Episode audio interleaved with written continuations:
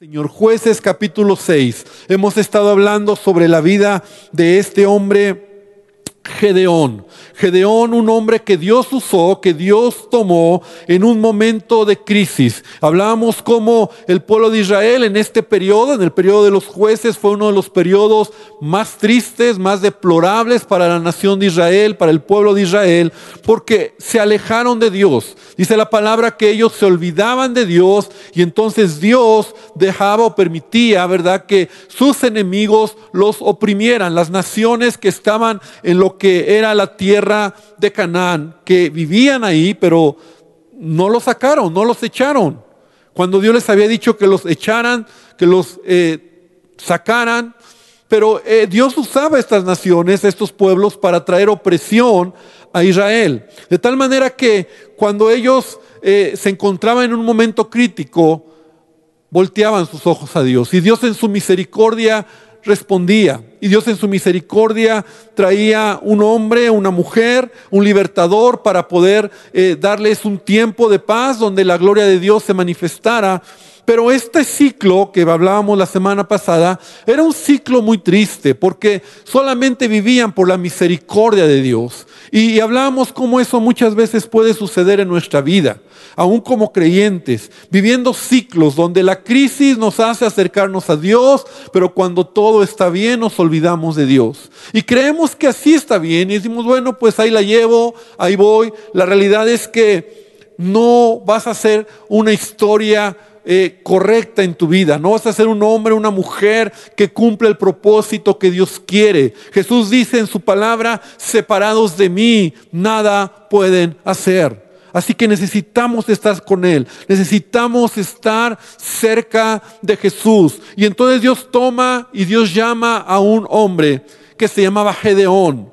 Y cuando veíamos que el primer punto ahí en el capítulo 6 de, de jueces, en el versículo 11 y el versículo 12, Dios le dice a Gedeón, un, el ángel de Jehová se le apareció y le dice, Jehová está contigo, varón esforzado y valiente. El primer punto que veíamos como Dios está hablando. Ahora, Gedeón tiene muchos pretextos. Gedeón tiene una mentalidad de no se puede. Gedeón tiene una mentalidad de es complicado. Pero Dios no oye lo que él dice, sino él sigue declarando en Gedeón lo que Dios va a hacer en él. Y sabes, los momentos de crisis así son nuestra mentalidad, nuestras circunstancias, lo que vemos a nuestro alrededor nos dice no se puede. Nos dice es complicado. Nos dice no vas a salir adelante. Pero Dios dice otra cosa y tú tienes que tomar la decisión a quién vas a escuchar en tu vida. Entonces, Dios le está diciendo a Gedeón, varón esforzado y valiente. Y lo primero que hace Gedeón es decirle, Señor, ¿Cómo me dices esto? Mira todo lo que nos ha sobrevenido. Mira cómo nos encontramos en una condición deplorable. ¿Dónde están las maravillas que nuestros padres nos contaron y que nos han dicho que tú nos sacaste con mano poderosa de Egipto? Y ahora ve cómo estamos, siendo oprimidos por los madianitas. Entonces, Dios no le responde o no le da una respuesta inmediata, sino que continúa hablando y le dice, ve con esta tu fuerza y salvarás a Israel de la mano de los madianitas. Veíamos en el primer punto y yo puedo ver que realmente Gedeón era un varón, un hombre que se estaba esforzando en medio de la crisis. Era un hombre que era valiente porque estaba luchando por sobrevivir en un momento donde los madianitas, ya habíamos leído la semana pasada, llegaban para quitarles todo, para... Eh, todo lo que cosechaban, todo lo que eran sus animales, lo tomaban, seguramente mataban gente. Pero Gedeón está en un momento de crisis, cuidando, ¿verdad? Y, como dice la palabra de Dios ahí, lo que él estaba haciendo era eh, en, un, en un lagar, tomando el trigo, separando el trigo para poder comer, para llevar a su familia alimento. Entonces nosotros vemos como Gedeón en su limitada manera de ver las cosas, si es un hombre que se esfuerza y es valiente. Y el primer punto que veíamos era cómo Dios quiere que tú y yo no nos desanimemos en estos tiempos de crisis. Que a lo mejor lo que tú tienes no es lo que Dios te ha prometido. Que a lo mejor lo que tú hoy ves no es lo que Dios ha dicho de ti. Pero no tienes por qué desanimarte. Los momentos en la vida, las etapas en la vida, solamente son etapas. No es el final. No es lo que Dios quiere de ti. Porque lo que Dios quiere de ti es mucho más. Pero tú tienes que esforzarte. Tú tienes que ser valiente. Esta palabra que Dios le dice a Gedeón es lo que él estaba tomando, aunque él mismo no se siente ni esforzado ni valiente. Aunque él mismo a sí mismo se ve como alguien derrotado. Pero yo sé que no lo era, porque seguramente muchos de su alrededor sí estaban derrotados. Pero él se levanta y él toma la decisión de cuidar a su familia de trabajar. Entonces, Dios es especialista para levantar nuestra vida cuando nos sentimos en una condición deplorable. Dios va a usar hombres y mujeres que son capaces de absorber la frustración en la vida, que son capaces de decir no alcanza eh, la economía, la situación está difícil, no tengo el trabajo que tenía o mi negocio ha venido a casi nada. Porque eso era lo que había pasado con Gedeón. Vamos a ver el segundo punto que él mismo dice, yo soy eh, el último de mi familia y mi familia es la más pobre. Y empezamos a ver la semana pasada que Gedeón no era tan pobre como él pensaba. Ahora, seguramente no tenía lo que había tenido. Seguramente su condición de él había sido mucho mejor antes de la crisis. Y él había venido a un nivel muy por debajo de lo que él tenía. ¿Y cuántos nos podemos estar identificando con este Gedeón? Donde hoy tú puedes decir las cosas ya no son como antes. Mi trabajo, la economía, mi sueldo, mi negocio, pero en todo ello Dios ha estado con nosotros. ¿Cuántos pueden decir amén ahí en sus hogares, verdad? Dios ha sido bueno, Dios ha sido fiel. Entonces, Gedeón era un hombre esforzado, Gedeón era un hombre valiente, ¿verdad? La valentía es la fortaleza de la voluntad que nos permite vencer los temores, el miedo. Y, y a menudo sucede que nosotros tenemos ciertos temores, ¿verdad? Pero cuando Dios pone en tu corazón y cuando tú decides avanzar en la vida, cuando tú decides honrar al Señor, cuando tú avanzas, entonces tú te conviertes en alguien que tiene valor. Es lo que Dios le dijo a Josué. Mira que te mando, que te esfuerces y seas valiente. Valiente. Valentía no es solo una situación ante el peligro, sino ante las circunstancias que estamos viviendo. De tal manera que debemos de creerle al Señor. Entonces Dios le dice a Gedeón, ve con esta tu fuerza y salvarás a Israel de mano de los madianitas. Entonces él dice, ¿cuál es mi fuerza? Mi familia es pobre. Yo estoy en una de las tribus más eh, menos relevantes, la tribu de Manasés. Soy el menor de la casa de mi padre. Y creo que ya hablábamos un poquito, ¿verdad? De los impedimentos que en su mente habían en Gedeón. En donde él dice, la verdad es que no tengo nada. Pero veíamos algunos puntos ahí importantes en el capítulo 6 de, de jueces, como él va y prepara un cabrito para ofrecer en sacrificio en holocausto.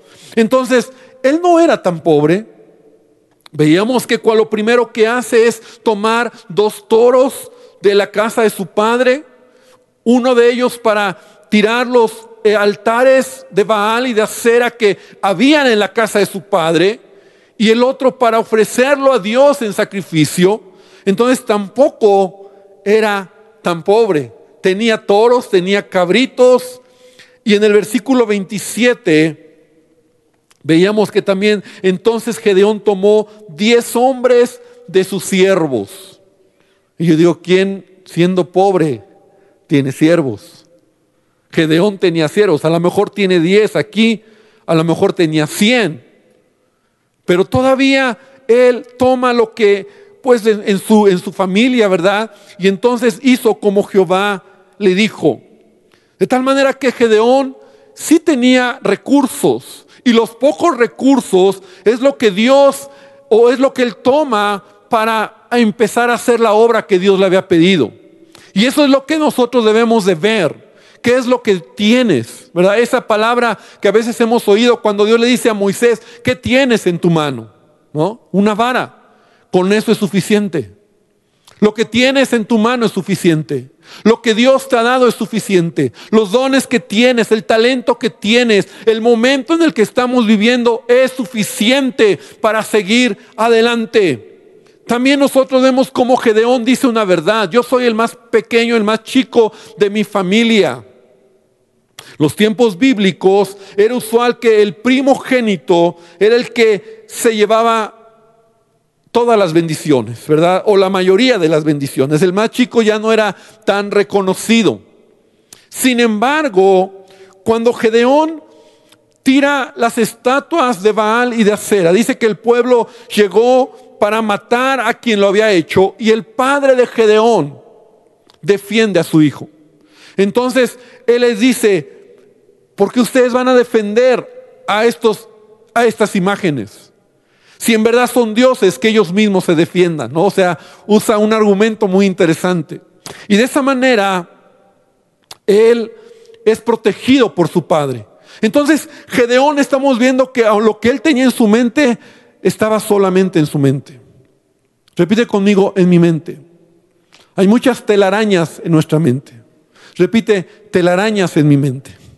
Cosas que nos imposibilitan. Es que yo no puedo, es que es difícil, es que la economía, pastor, es que no me van a contratar, es que no voy a poder. Pero, pero Dios le dice a Gedeón, ve con esta tu fuerza. ¿Cuál era la fuerza de Gedeón? Lo que tenía. No tenía a lo mejor lo que había tenido, pero lo que tenía lo usó para empezar a dar pasos y avanzar. Por último, él pensó que no tenía influencia. Soy el más pequeño de una de las tribus menos importantes, no soy de la tribu de Judá, de la tribu de Benjamín, de la tribu de José, ¿verdad? Tribus más relevantes. Pero cuando él convoca para salir a pelear contra los amalecitas y los madianitas, dice la palabra que Gedeón toca un cuerno y convoca. Y esa voz se corre entre las tribus de Zabulón, de Aser, de Neftalí. Y mira, esto es interesante. Se juntaron 32 mil hombres a la voz de Gedeón. Si él no hubiera tenido influencia, se hubiera quedado solo tocando el cuerno. Pero, ¿qué nos muestra esto, amada iglesia? ¿Qué nos muestra esto, hermano, hermana? Que Gedeón había sido formado en medio de la crisis y el conflicto. Y cuando es el momento en donde tiene que superar aún sus telarañas mentales, sus ideas equivocadas, Él está dispuesto a avanzar. Y eso es lo que Dios está buscando hoy en día. Hombres que hacen historia, hombres que marcan una historia, son hombres que rompen sus propios paradigmas, son hombres que rompen sus propios temores, sus complejos, sus ideas de no se puede. Y podemos decir como la palabra de Dios nos enseña, todo lo puedo en Cristo que me fortalece. No como un versículo que recito, sino como una realidad que yo puedo llevar a cabo en mi familia, en mi casa. A lo mejor en tu matrimonio las cosas no van bien. A lo mejor tu hogar está teniendo crisis. A lo mejor tus hijos se están alejando. Pero tú no puedes desanimarte. Tú no puedes decir es que no puedo. Hoy Dios te dice que tienes y lo que tienes, Él lo va a usar para que su nombre sea glorificado en tu familia. Mira, Gedeón es un hombre determinado. De Gedeón entonces escucha la voz de Dios. Dos mensajes que Dios le empieza a dar. Varón esforzado y valiente. Es que no se puede, empieza a poner quejas. Segundo mensaje, ve con esta tu fuerza y yo te voy a ayudar. Y pone pretexto. Pero la tercera me encanta. La última de este pasaje. Ahí en el jueces estamos leyendo en el versículo número 16. Y Jehová le dijo, ciertamente yo estaré contigo. Yo estaré contigo y derrotarás a los madianitas como un solo hombre. Esta palabra es definitiva para que Gedeón se levante. Dios va a estar con Gedeón. Y Gedeón lo asimila, aunque al principio tiene dudas y pide pruebas. Todos conocemos esta historia, las pruebas que él pide a Dios. Vemos cómo su fe va aumentando en la medida en que va avanzando. Repite conmigo, avanzar, avanzar. La vida cristiana se trata de avanzar. La vida cristiana se trata de dar pasos y en la medida en que voy dando pasos, voy viendo la mano de Dios en mi vida, en mi casa, en mi familia. Dios no nos va a llamar o Dios no nos va a respaldar si no estamos dando pasos. Por eso el que no hace nada, no ve nada. El que no da pasos, jamás será alguien que cuente una historia relevante. Jesús dijo lo mismo. Y esta palabra es para ti, para mí. Jesús dijo, he aquí, yo estoy con vosotros todos los días. Yo estoy contigo. ¿Qué le dijo Dios a Gedeón? Yo estaré contigo. Que Jesús nos dice, yo estaré contigo todos los días, hasta el fin del mundo. ¿Por qué entonces a veces decimos o pensamos, Señor, ¿por qué me has dejado? Señor, ¿por qué tengo estos temores? Cuando la palabra de Dios es real y Él ha dicho, yo estoy contigo. Yo, yo pienso el dolor de Dios cuando Él está cerca de nosotros y dice, hijo, ¿por qué piensas eso? Yo estoy contigo. Señor, pero mira, yo, Señor, mi situación, ayúdame, por favor. Yo estoy contigo.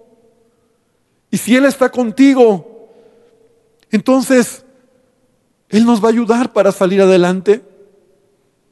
Él va a bendecir y Él va a respaldar lo que estás haciendo. Y Gedeón, finalmente después de esta tercera palabra directa de Dios a Él, Él se levanta.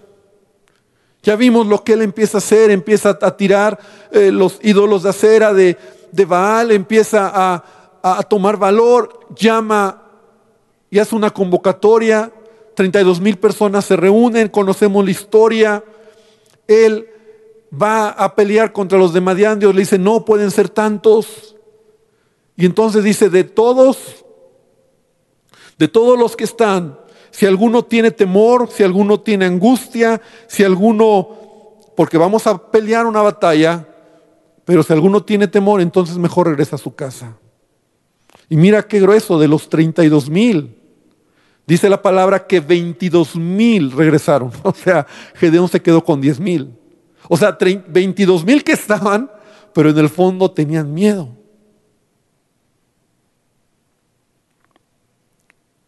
Y en este tiempo de crisis el miedo nos puede paralizar.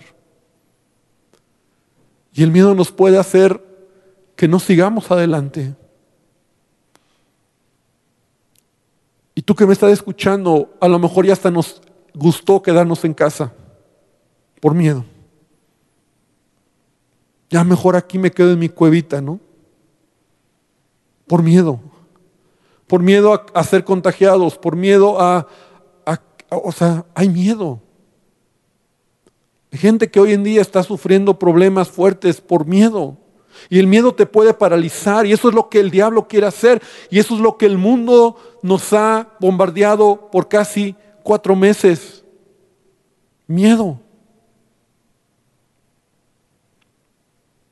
Ahora que mi, familia pasamos esta situación con Joana del, del virus, Fue difícil, no fue tan complicado, gracias a Dios, porque sí tuvo todos los síntomas, los dolores, pero salió adelante. Porque era joven, porque está sana, gracias a Dios, y, un hermano de la iglesia nos decía en estos días, pues gloria a Dios porque Dios escogió a la más fuerte de la familia, ¿no? Y, qué bueno. Pero cuando yo estaba en casa, pues tú, tú tienes tiempo de reflexionar y de pensar, yo decía, la verdad es que todo esto al final es más la onda que nos han puesto todos los medios de comunicación del temor y del miedo.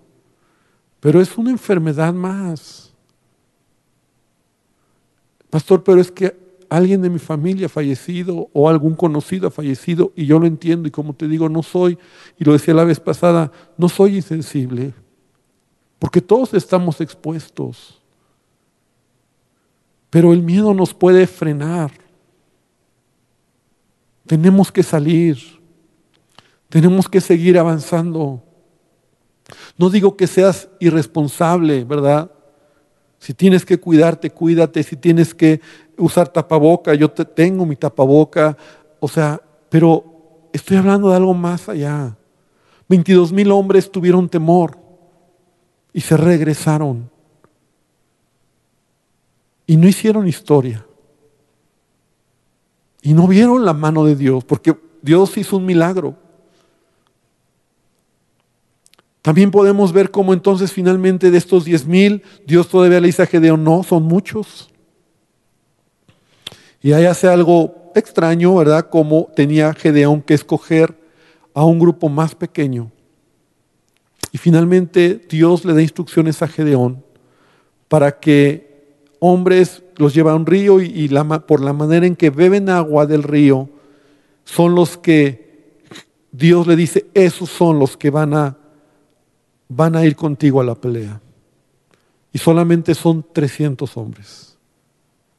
De 32 mil, solo son 300. Contra una nación, Madián, los madianitas y los amonitas, que son, dice así la Biblia, que eran tantos, que eran miles como langostas. Así lo leíamos la semana pasada. O sea, eran miles los que estaban, porque oyeron que Gedeón se levantó. Entonces empezaron a, a plegarse para pelear contra Gedeón.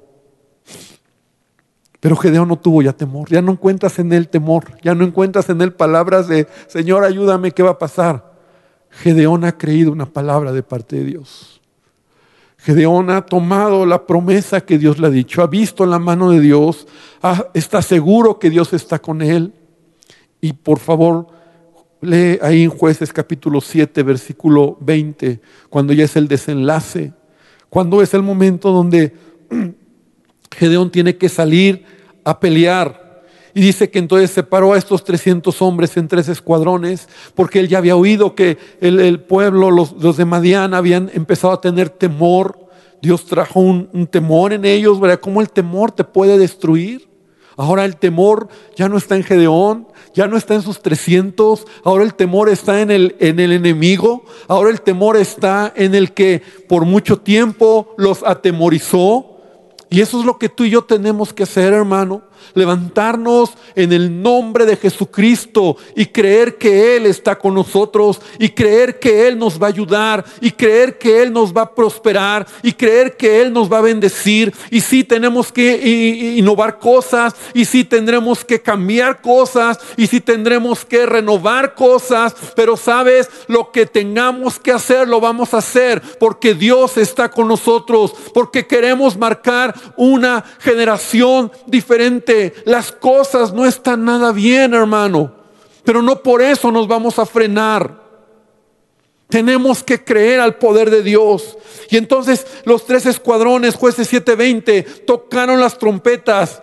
Y solamente unos cántaros que tenían los quebraron y tomaron en la mano izquierda unas teas, unas antorchas y en la derecha las trompetas que tocaban. Y mira lo que gritaron me encanta esto, me encanta. Dice, por la espada de Jehová y de Gedeón. Por la espada de Jehová y de Gedeón.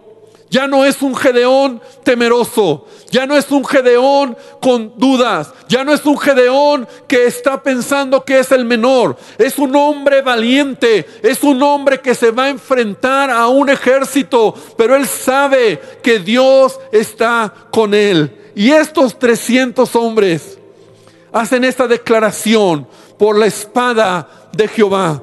Porque si Él está con nosotros, ¿quién en contra de nosotros? Por la espada de Jehová, porque Él es tu ayuda y tu fuerza, porque Él es el que guía tus pasos, porque Él es el que te va a abrir puertas, porque Él es el que te va a dar gracia, porque es Él el que se va a mostrar en todo lo que hagas. Y detrás de Jehová está Gedeón.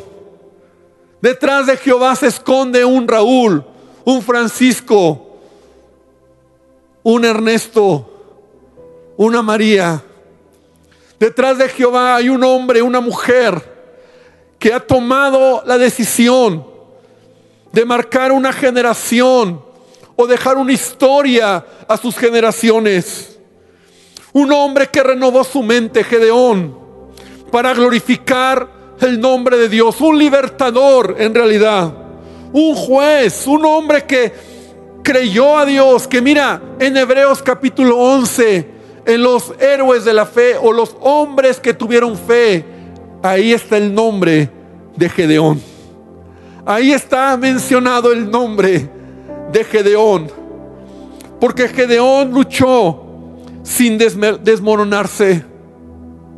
Porque fue determinado en lo que Dios le pidió.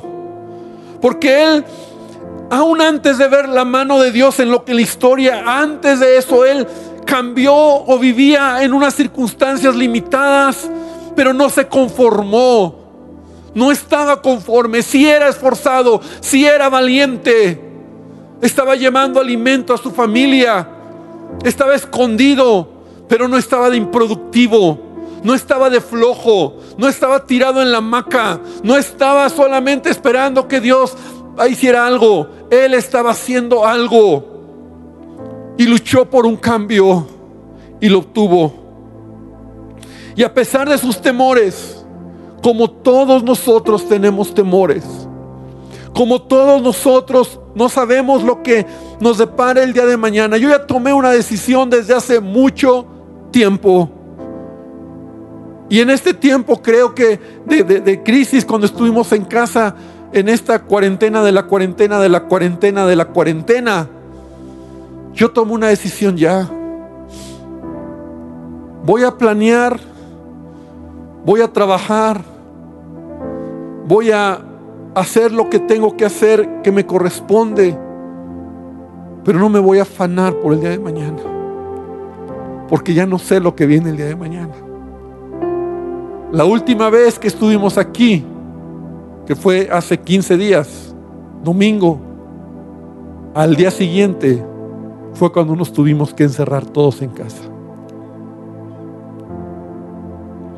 Y encuentro en la palabra que esa es la verdad, lo que Jesús nos enseña. No te afanes por el día de mañana, porque cada día tiene su propio afán. No quiere decir que no planees, no, no trabajes, no, porque estamos planeando para abrir la iglesia, estamos planeando para tener una junta el sábado, estamos trabajando para comprar todo lo que se requiere. Pero ¿y si no? ¿Por qué me afano hoy?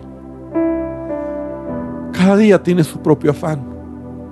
Y cada día desde que despierto y cuando duermo, pongo mi vida y la de mi familia y la de la iglesia en las manos de Dios porque nuestra vida está en sus manos. Amén.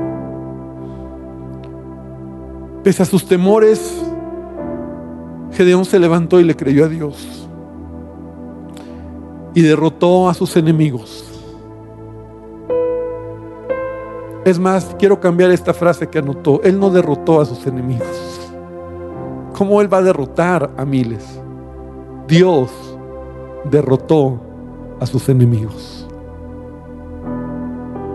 ¿Me explico? Dios es quien lo hizo.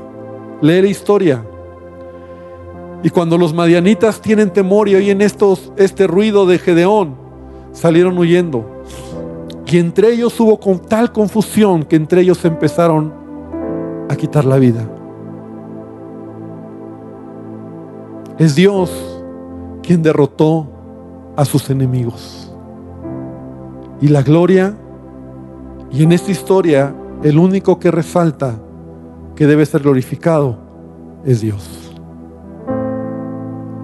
Yo quiero invitarte entonces este día, hermano, que podamos tomar esta palabra, que podamos creer, creer.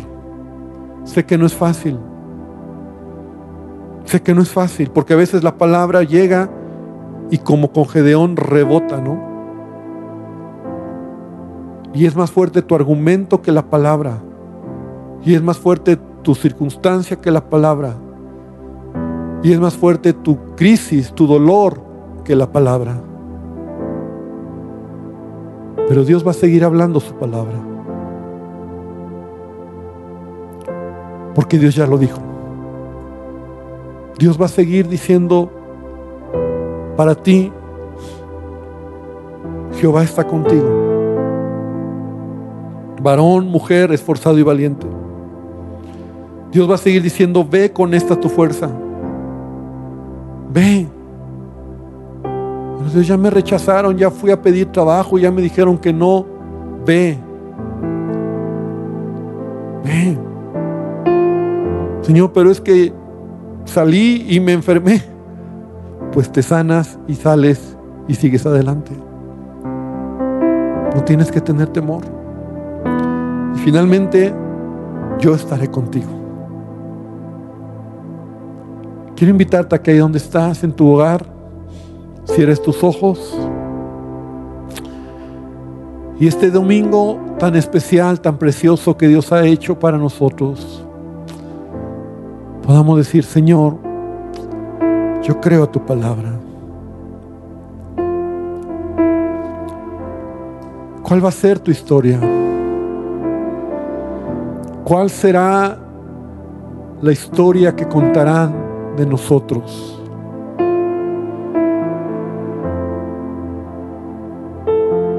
Yo quiero ser un hombre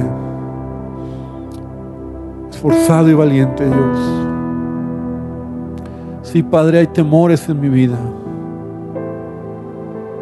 Y Señor, la verdad es que a veces reconozco que mi propio temperamento me frena. Pero Dios, quiero salir y quiero creer a tu palabra. quiero avanzar. quiero pedirte, Dios, que tú seas sobre cada uno de nosotros. Que tú nos ayudes a, a mirar esta historia y si es necesario leer y releer, releer esta historia y tomar tu palabra para nosotros.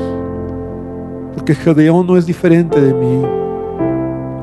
Él mismo también tuvo sus propias circunstancias, pero vemos cómo Él se levantó. Y en este tiempo, Dios, creo que somos tan sensibles a cualquier palabra que nos identifique con crisis, con momentos difíciles, porque es la realidad. Porque nunca habíamos vivido lo que estamos viviendo como nación y como el mundo entero.